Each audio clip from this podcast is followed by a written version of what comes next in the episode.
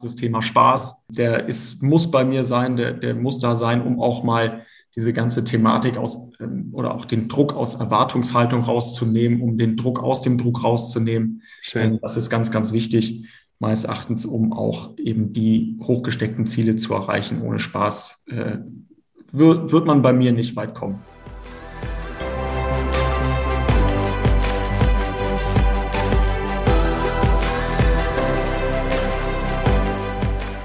Ja, liebe Freunde von Athletengeflüster, eine weitere Folge hier geht live und ich habe heute wieder einen ganz besonderen Gast bei mir, denn er ist ehemaliger Hockey-Nationalspieler und äh, erlaube es mir hier abzulesen, weil die ganzen Erfolge, die lassen sich jetzt hier nicht auswendig lernen.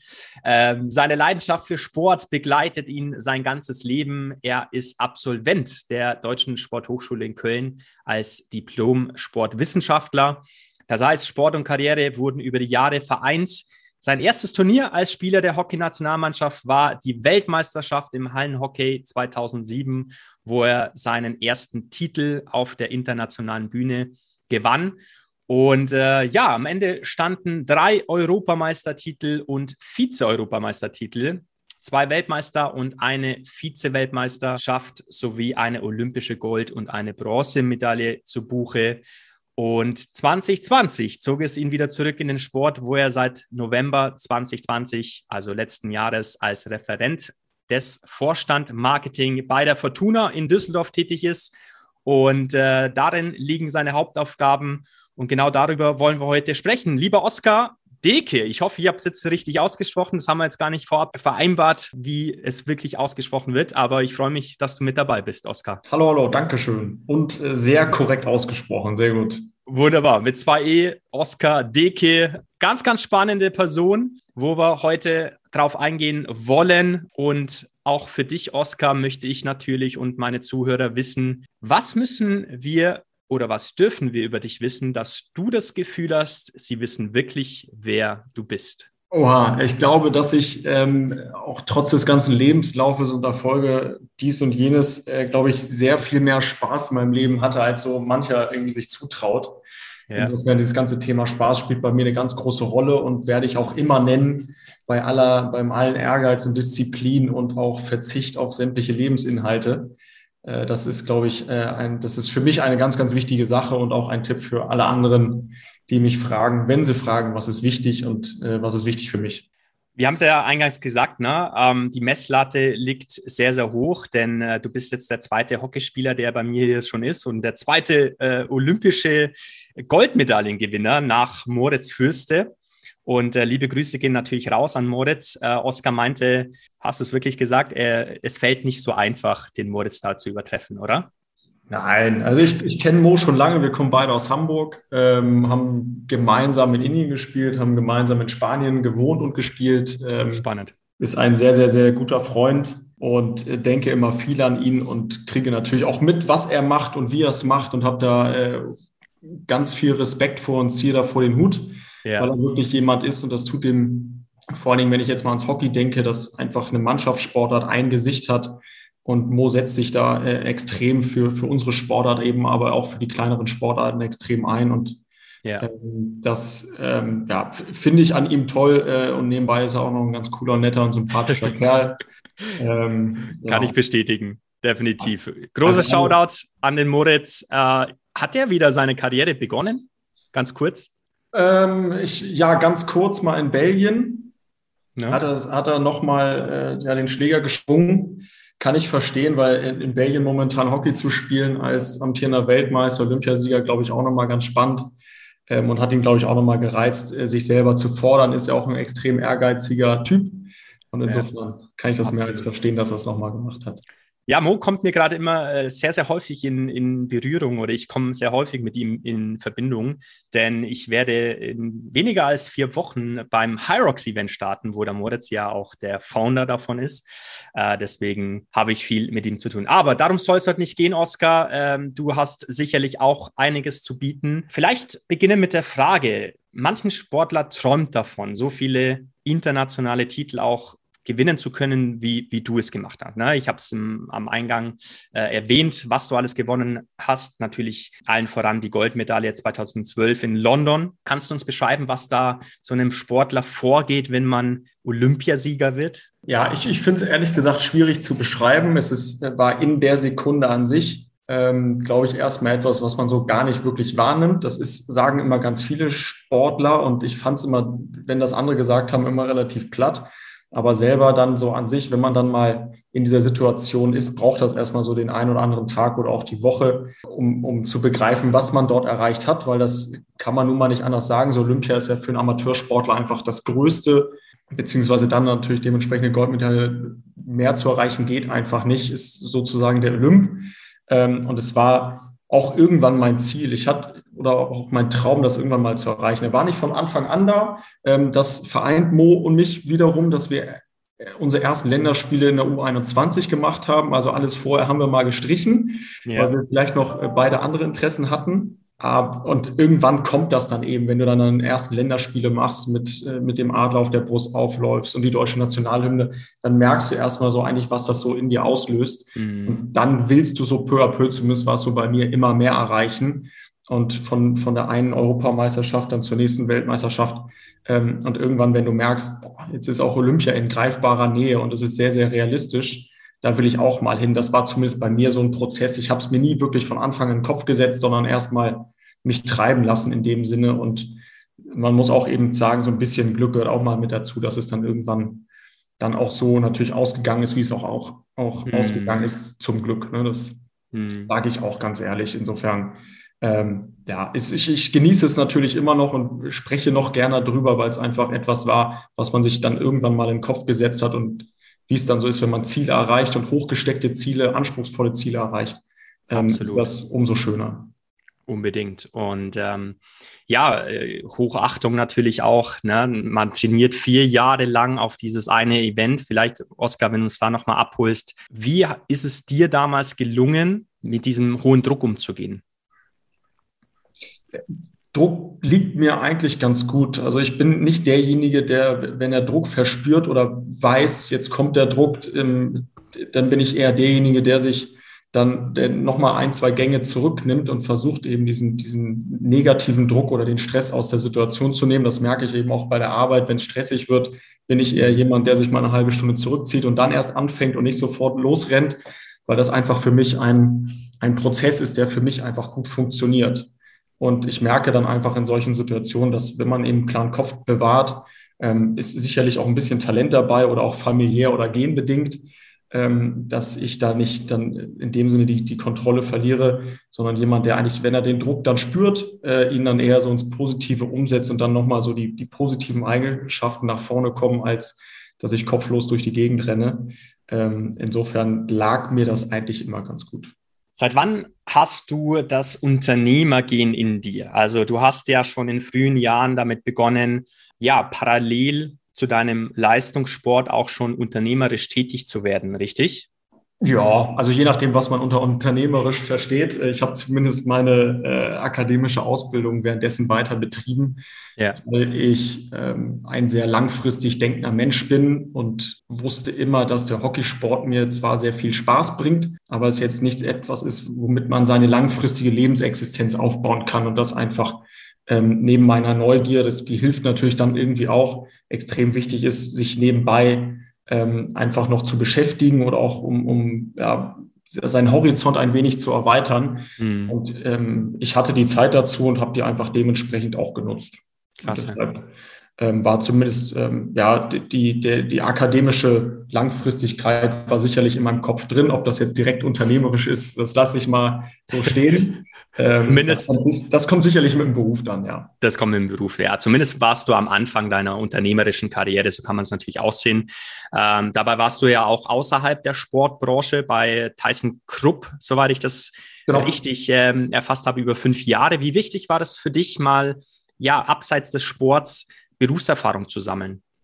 Extrem wichtig. Ähm, ich glaube, dass ThyssenKrupp mir sogar eine sehr, sehr gute Grundlage geliefert hat, sodass ich jetzt den Job ausführe, den ich jetzt momentan mache. Ähm, das ist, wenn man bei ThyssenKrupp lernt, das ist ein DAX-Unternehmen gewesen, muss man jetzt sagen. Mhm. ähm, hatte damals, als ich dort angefangen habe, 160.000 Mitarbeiter, also ein extrem großes Unternehmen, eine riesige Organisation aber dort eben Dinge weiterzuentwickeln, ähm, sich oder Dinge auch zu starten erstmal, das bedarf eben nicht nur eben, ich mache mir eben was und probiere mal was aus, sondern das war, müsste man eben ein bisschen weitgreifender denken, also die, die Komplexität, dort Dinge weiter voranzutreiben, helfen mir extrem und auch grundsätzlich erstmal Organisationen zu verstehen, wie, wie funktionieren die gemeinsam, wie funktionieren überhaupt so Unternehmen und Organisationen in der Wertschöpfungskette von bis. Das mhm. war für mich eben extrem wichtig ähm, und da eben auch die für mich aktuell oder für die, die Bereiche, die ich für sehr wichtig erachte, Kommunikation, Strategie und Finanzen dort eben in gewisser Art und Weise kennenzulernen über die Position, die ich da inne hatte. Das äh, sind eben für mich Bereiche, die ich in, in jeder Branche irgendwie wiederfinde, wenn ich denn gewisse Erwartungshaltung an mich habe. Und mhm. ähm, das hat extrem geholfen, natürlich mich jetzt auch in einem Fußballverein, der wesentlich in einer wesentlich kleineren Organisation einfach zurechtzufinden, hat mich das dabei einfach, äh, ja, glaube ich, extrem oder mir extrem geholfen, sich da schnell zurechtzufinden, auch in den Themen wieder und auch in den Abteilungen, wen muss ich wie involvieren und mit wem muss ich welche Themen abstimmen. Und genau diese Bereiche, die du angesprochen hast, die kannst du wahrscheinlich jetzt ja sehr, sehr gut in deiner derzeitigen Tätigkeit als Vorstand Marketing bei Fortuna Düsseldorf mit einbringen. Wie kommt es, dass ein ehemaliger Hockeyspieler nun bei einem deutschen Fußballverein arbeitet? Ja, re relativ simpel eigentlich. Ähm, immer Sport gemacht, Sport interessiert, also spiele Hockey, seitdem ich drei Jahre alt bin. Ähm, habe jahrelang parallel auch Tennis gespielt habe das dann irgendwann zugunsten der Mannschaftssportart mal aufgegeben. Und das ist eigentlich auch so meine Leidenschaft. Und ich glaube, wenn du in einem Bereich eine Leidenschaft hast, dann bist du einfach bereit oder kannst du auch ähm, überperformen, wenn man das so möchte. Weil ich glaube, es unterscheidet einfach Leute, das habe ich dann bei ThyssenKrupp irgendwann auch gemerkt, diejenigen, die ihren Job gerne machen, aber die eben auch eine Leidenschaft dafür haben. Und dieses Thema Leidenschaft, das braucht eben eine gewisse Emotion, die hast du im Sport. Und das hat mich immer interessiert und glaube ich auch deshalb gefesselt. Ähm, und das war eigentlich mein langfristiges Ziel. Aber das ist jetzt auch der, der Step, warum zu ThyssenKrupp, weil mich eigentlich immer nur Sport interessiert hat. Sport, ich habe Sport studiert, Sport gemacht, hatte Sport im Abitur, ähm, aber interessiert eigentlich mich als Person noch andere Themen. Mhm. Ähm, und interessieren mich auch noch vielleicht andere Art, Arbeitsatmosphären, in, der ich, in denen ich später mal arbeiten möchte. Und ich hab, war immer nur in Sportagenturen und wollte einfach mal in ein großes Unternehmen, was, sage ich jetzt mal vorsichtig, zu 95 Prozent nichts mit Sport zu tun hat, ähm, ist das auch etwas, in dem ich mich später mal wiederfinden kann in dem ich mal arbeiten kann, je nachdem, wo es mich dann hinbringt. Ähm, und so gesehen habe ich diesen kleinen Step mal abseits ThyssenKrupp gemacht, aber wollte immer wieder, das war in meinem Kopf drin, einfach in den Sport zurück und habe nach den sechs Jahren gemerkt, dass es jetzt eine an der Zeit war und das war ein ganz guter Zeitpunkt, um sich auch wieder in den Sport ähm, ja, umzuorientieren und wollte mir so gesehen eigentlich mal ein Jahr Zeit nehmen, um verschiedene Bereiche im Sport kennenzulernen, also über ein ein Verein, Verband, äh, Ligaorganisation oder auch so in der, in der Startup- bzw. Sporttech-Branche mal Bereiche kennenzulernen im Sport, die ich so noch nie kennengelernt mhm. habe. Ähm, und die erste Station, die waren dann, ja, wie das Netzwerk manchmal so ist, äh, eben in Düsseldorf, weil ich auch hier wohne, mhm. ähm, bei Fortuna. Und ja, dann ist man manchmal zum richtigen Zeitpunkt am richtigen Ort. Ähm, und dann wurde genau nach ja, zweieinhalb oder drei Monaten, ich dort die Hospitation angefangen habe, eben eine Stelle vakant. Und wenn man in den Sport zurück möchte, so eine Stelle angeboten bekommt in Corona-Zeiten, dann überlegt man nicht so wahnsinnig lange.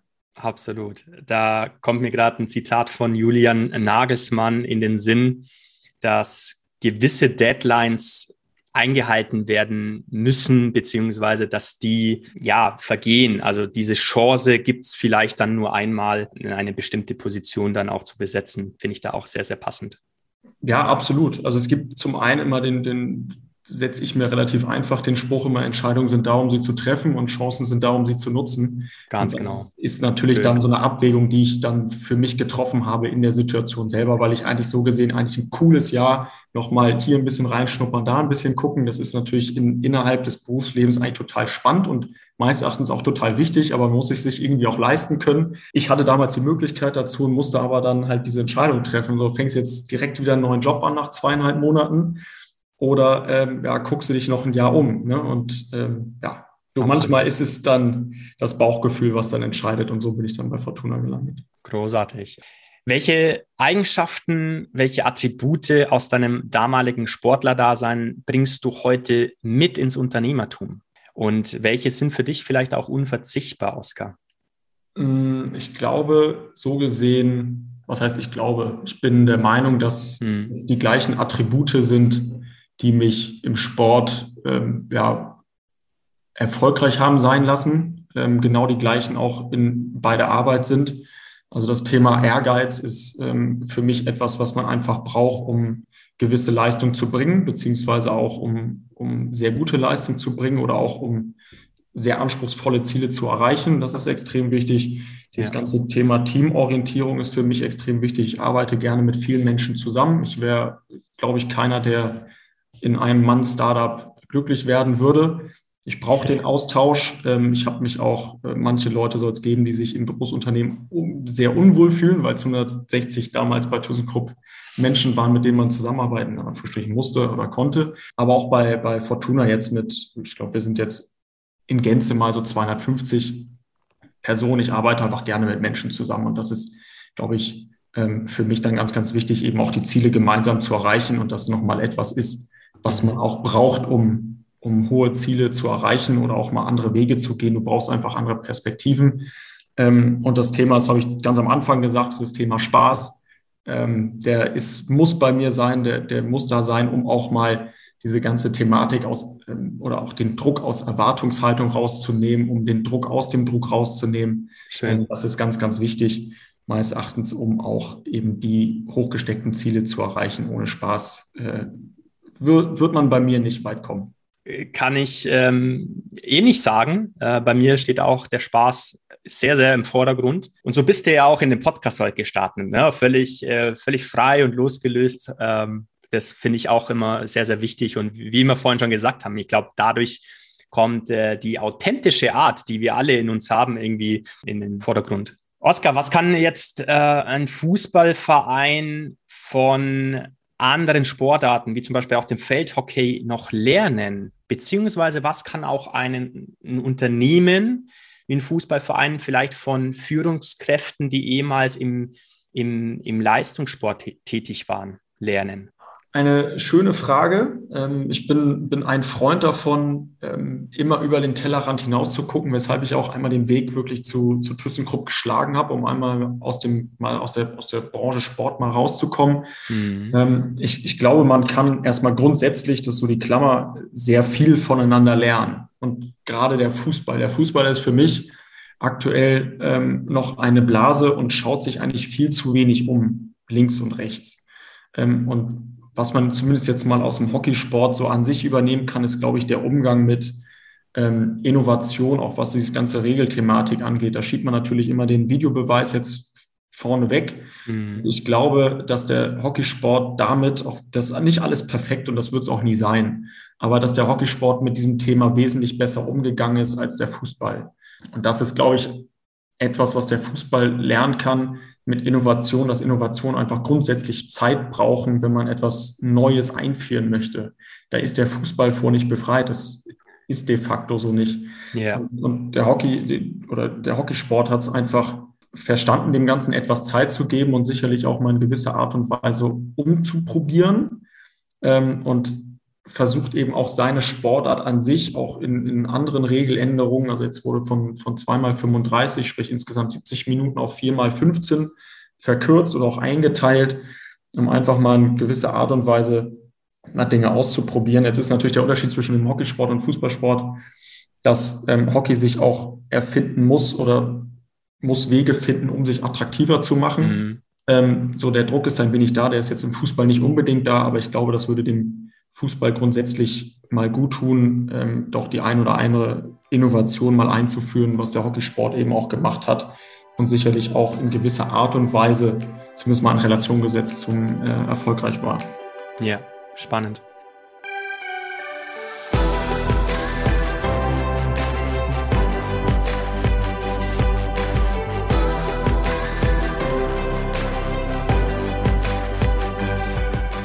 Ja, das war's wieder mit dieser Folge. Vielen Dank, dass du bis zum Schluss geblieben bist. Ich bin mir ziemlich sicher, du konntest wieder neue wertvolle Impulse für dich mitnehmen. Und wenn du Fragen hast, gerade zu diesem essentiellen Thema, kontaktiere mich gerne über die Socials. Du findest mich auf Instagram, LinkedIn, einfach unter Alexander Osterried. Schick mir gerne Feedback, konstruktive Kritik und hinterlass mir eine 5-Sterne-Bewertung bei Apple Podcast. Den Link dazu findest du unter den Show Notes. Lass uns interagieren, lass uns austauschen. Ich freue mich. Immer dran denken, Stärke kommt von innen.